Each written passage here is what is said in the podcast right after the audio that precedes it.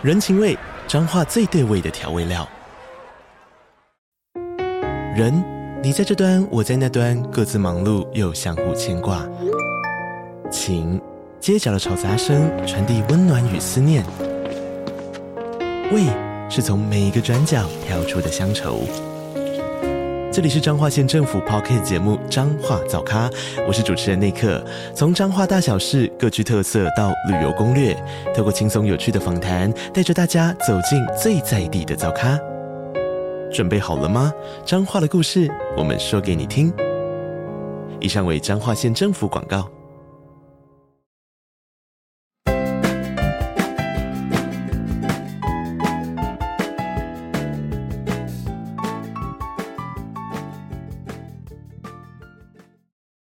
我是花，Hello，我是雅雅，好久不见，你最近在忙什么？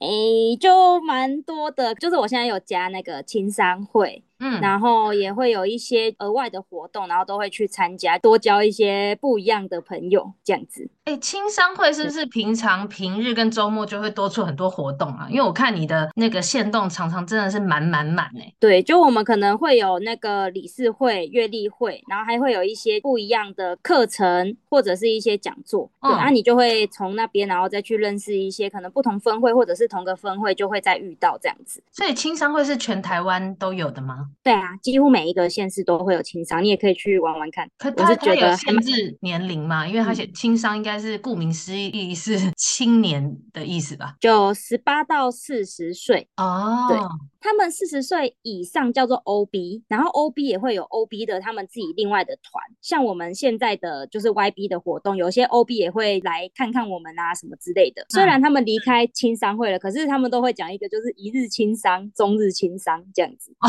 所以。青商会是类似像什么福伦社那种团体吗？其实我是第一次听到。对，就会有点像福伦社或狮子会。那主要的话，其实我觉得也是交流啦。你会发现说，哎，可能跟你同差不多年纪的人，那他们做的事情，会再跟他们就是聊一些东西，会发现，哎，他们怎么会想到这个可以这样子做？对，就会有一些不一样的火花啦。你现在应该认识很多不同产业的人哦。算是，就是从轻商那边，因为你如果是自己在路上陌生开发，人家对你的信任感不太高。可是因为你加入这个社团，嗯、他们本身，哎，就知道。你是个新会友或什么，就是他们会有辅导学长姐，你一进来就会有人发一个群组，然后跟你说，哎，你大概要达到什么标准，你才可以加入这个会，对，你就会知道说，哎，原来他们都是这样子运作，而且会发现说，哎，这么多年轻人都会愿意去参加这些活动，而且一直不断的在循环，嗯，对。所以雅雅，你现在平常的生活除了跑带看的业务，然后假日还是有去麦当劳打工嘛，然后又要排青商会的活动，对不对？对。但我最近就是很常去打球，啊，打球也是青商会的活动吗？青商也有啊，或者是我朋友那边可能有一些屋主，他们也都会打羽毛球，就会发现，哎、欸，其实很厉害的人，有些他们都是在羽毛球场上，对，嗯、就可以去那边多认识一些人脉这样子。那你这样其实也蛮健康的，跑业务还是有运动到，蛮充实的啦。对啊，超充实的。你有时间睡觉吗？到底？有啦有啦，我最近还在追剧 哦，真的、哦、还有时间追剧哦，就是最近最最近有点耍废，没有。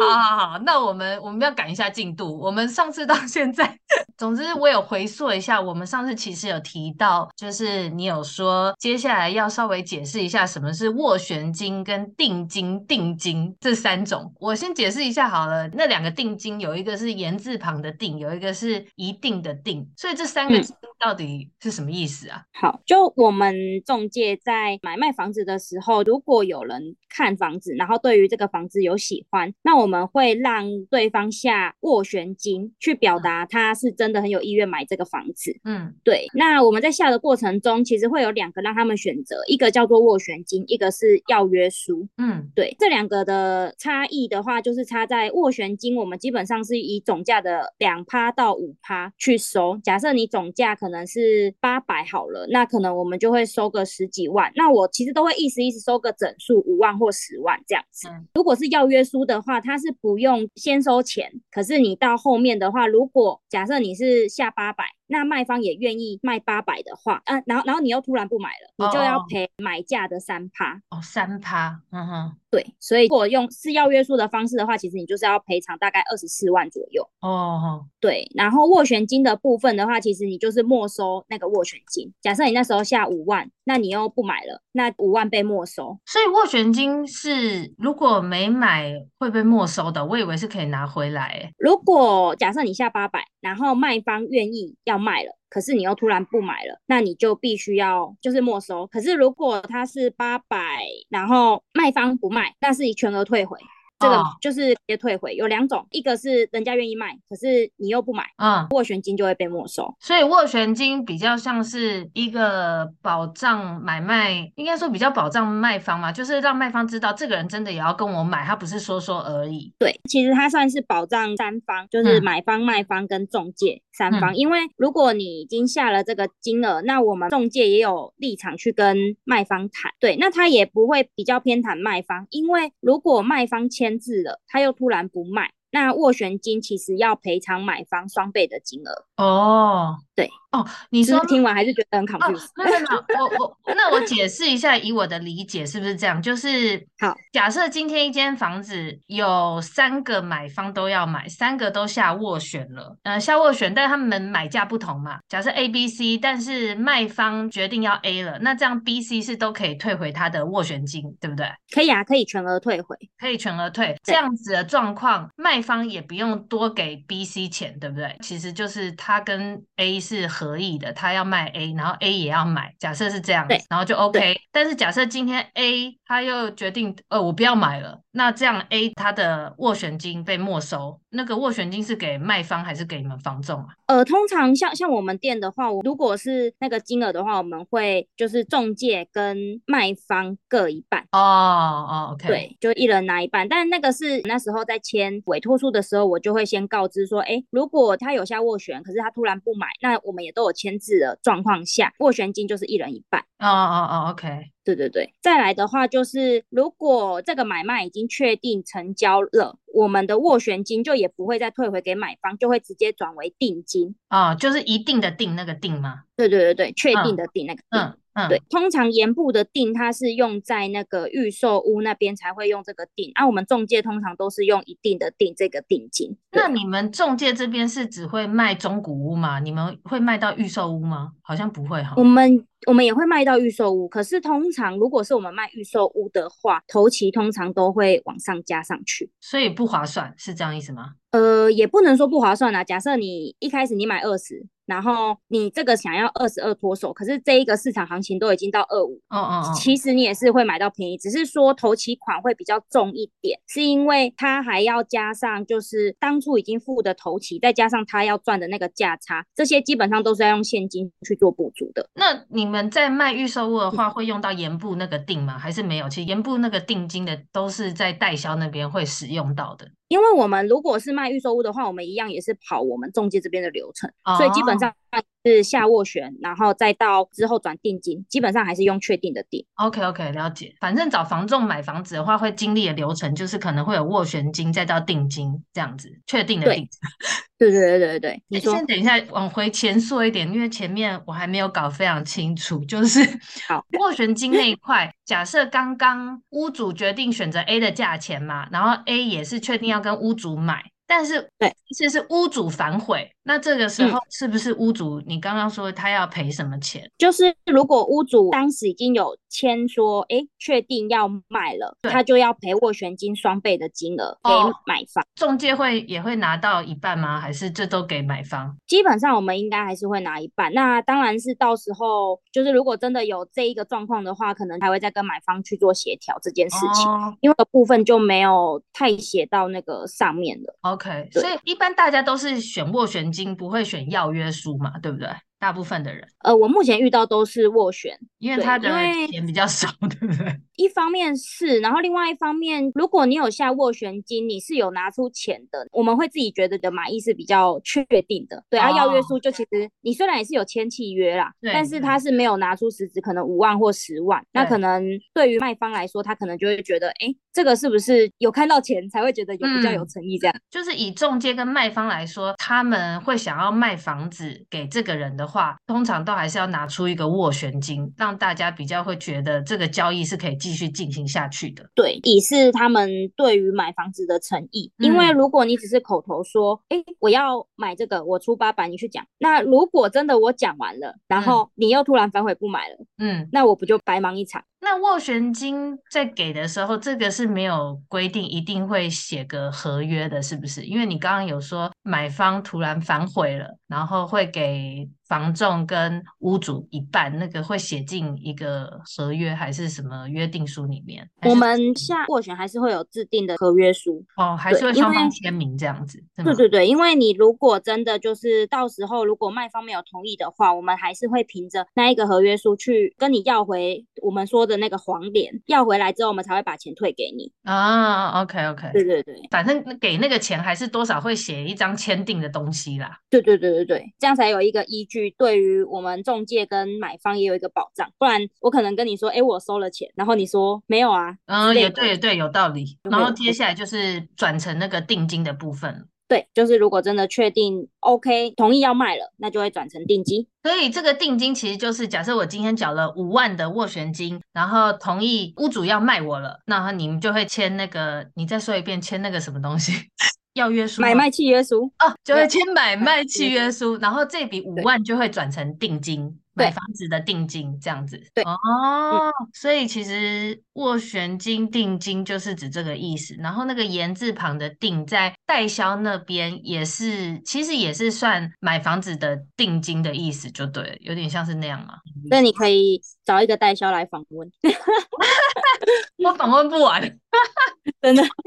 OK，好，那所以通常就是买卖契约书签下去，那接下来后面的可能头期款跟贷款那些的。是不是？对，之后基本上就是代书会去处理这些动作，然后可能还会到旅保账户啊什么的，哦、就是后续的程序。了解了解，反正最早开始买房子，你确定要买房子的第一步骤要缴的钱啦，可以这样解释吧？到时候如果可能要请你汇第一个头期的话，他会把定金直接扣掉。假设你可能要汇个五十好了，那你可能就会扣掉你之前的斡旋金，然后就会请你汇四十五万这样子。嗯嗯嗯，好，对，嗯。所以我现在突然有个问题哦，像我们买房子啊，反正反正跟买卖双方，因为要确定你不会跑票或什么，会有个这个斡旋。但我想到平常我们找房仲代看房子，有时候网络上看到就点了嘛，就代看，然后我没有要买，其实是不会付房仲任何钱的嘛。所以除非是我今天真的买了跟卖了，你们房仲才会从中间抽到佣金这样子，对不对？对。所以你们在这个过程中有没有很常被一些放鸟的状况啊？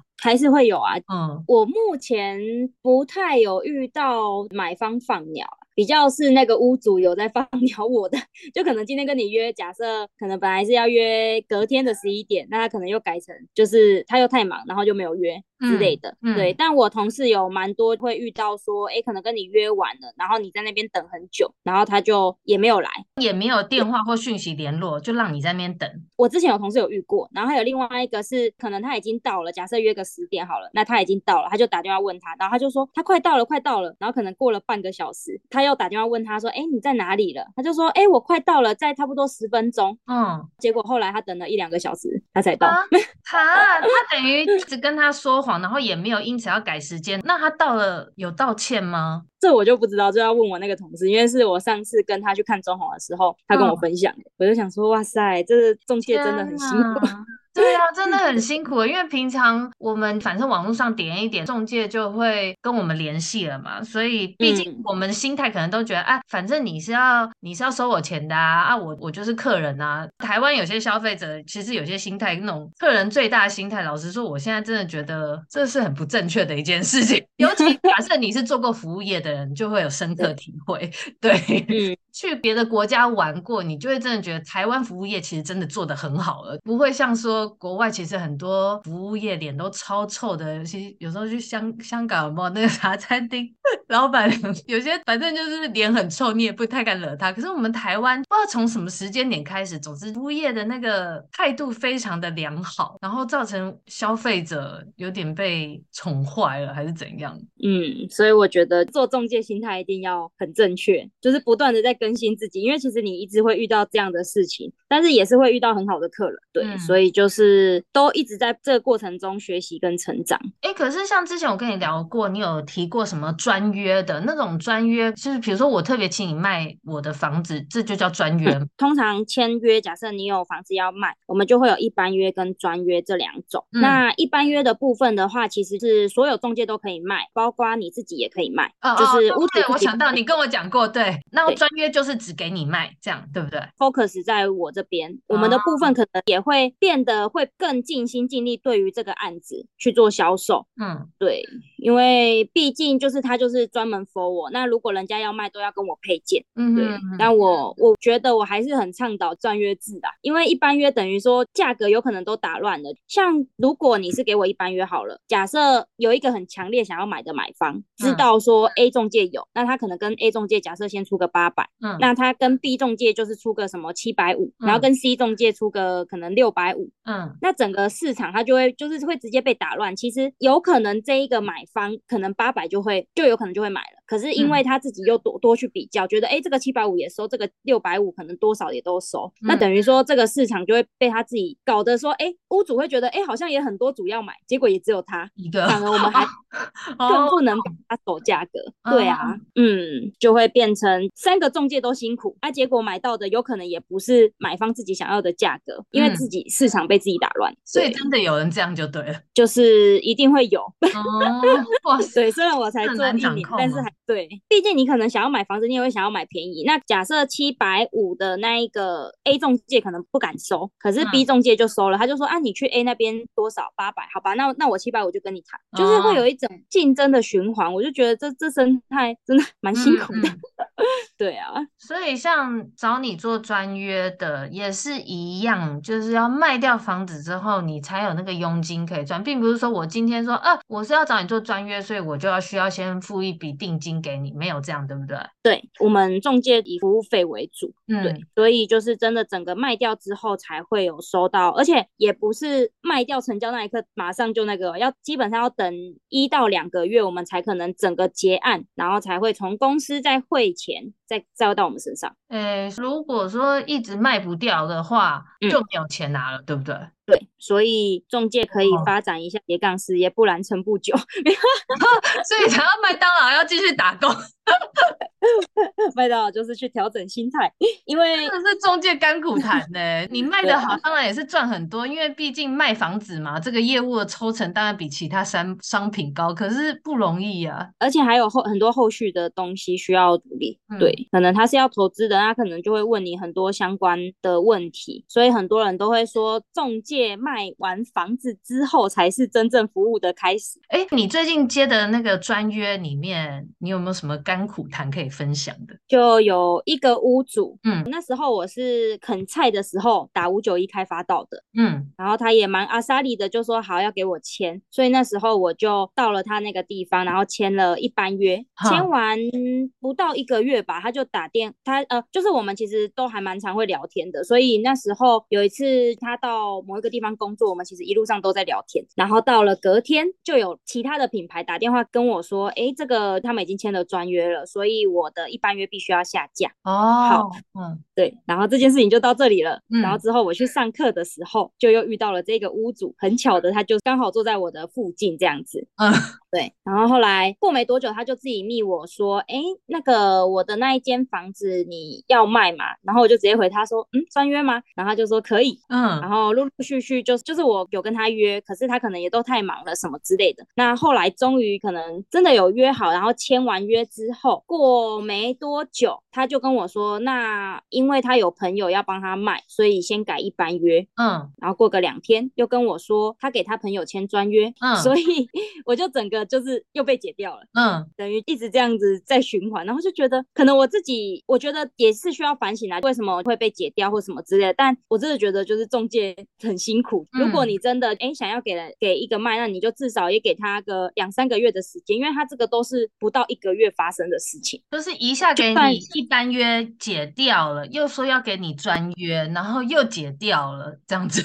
对对，然后他就说，哎，那个我又给我朋友专约了，所以可能你这边要就是要先下架。但我们接到一个 case，、我们要去拍照，然后要去做现场的一些，嗯、我们都叫现巡调啦，就是现场的询问啊、调查那些，嗯，还要再上架。其实这边都会花费很多时间，而且这些都是没有薪水的，嗯嗯，我们是等到他卖掉那一刻才会有薪水，嗯，所以就会变成说，哎，我的心态一直不断的在调整说，说那我在我帮你做了这么。这么多事情，可是我们其实也没赚到什么。就有时候帮屋主做事，我觉得没有什么，但是有时候就是一个 kimoji 的问题啦。对啊，而且前面你跑来跑去的那些油钱什么，也是都是你自己要付啊，对不对？对啊，就不可能跟屋主说，哎，那你前面油钱帮我付一下。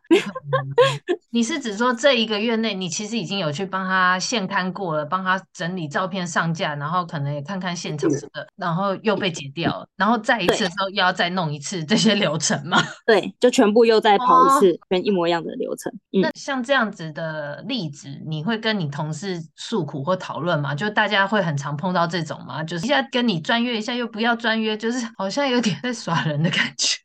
对，这是我算是我第一次遇到。然后那时候就是我其实有先、嗯、先跟先卡吧，就说哎，如果这样子可能就会被我们老板问说这个部分为什么会被解掉或什么之类的。嗯，对，就是一定还是会带回店里去做讨论，因为我们会被解掉也不是没有原因，可能是我自己真的有不足的地方，但我觉得就是从中去成长跟学习，嗯、下一个怎么样更好，或者是说。下一次如果他真的说要解的时候，我们该用什么方法去破解它？我觉得这就是中介需要动脑的地方哦。你们的老板啊，或者是你们前辈，大家也会互相分享怎么避免客户这样子善变，或者是说怎么去选择客户吗？你们会就比如说你们那些老前辈会不会很会挑客户？例如他说要给我卖，但是他可能看这个客户好像不像很有要卖的决心，他就不会接，会这样吗？会，我觉得菜鸟阶段几乎什么。都都做了，但当你知识含量越来越高的时候，其实你真的就是可以挑客户，觉得就是做到叫做精品房仲啦，自己可以知道，然后可以拿捏说这个客户到底是不是你要的。那可能如果真的你觉得你跟他的属性不合，你也有其他的 case 可以做，那你大可以放弃掉这个客户。了解，所以一开始的时候，当然还是要广收啦，就一直增加经验，打网。哦，